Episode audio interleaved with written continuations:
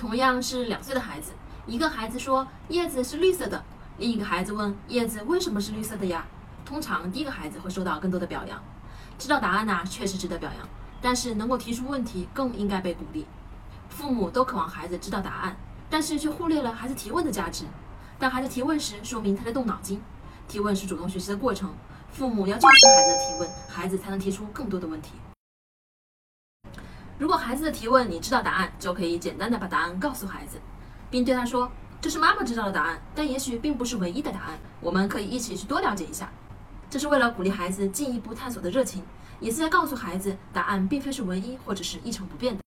如果孩子的问题你并不知道答案，你也可以告诉孩子这个问题妈妈也不知道，我们一起去找找答案吧。这个回答呀，也让孩子明白，承认自己不知道并不可怕，通过学习是可以弥补的。不管这个答案你知道还是不知道。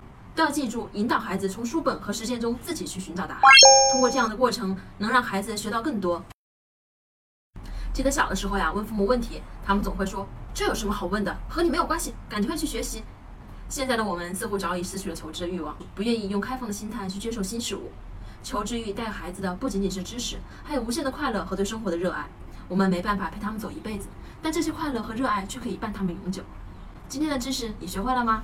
我是不完美幼稚妈妈，关注我，为你分享最有深度的育儿知识。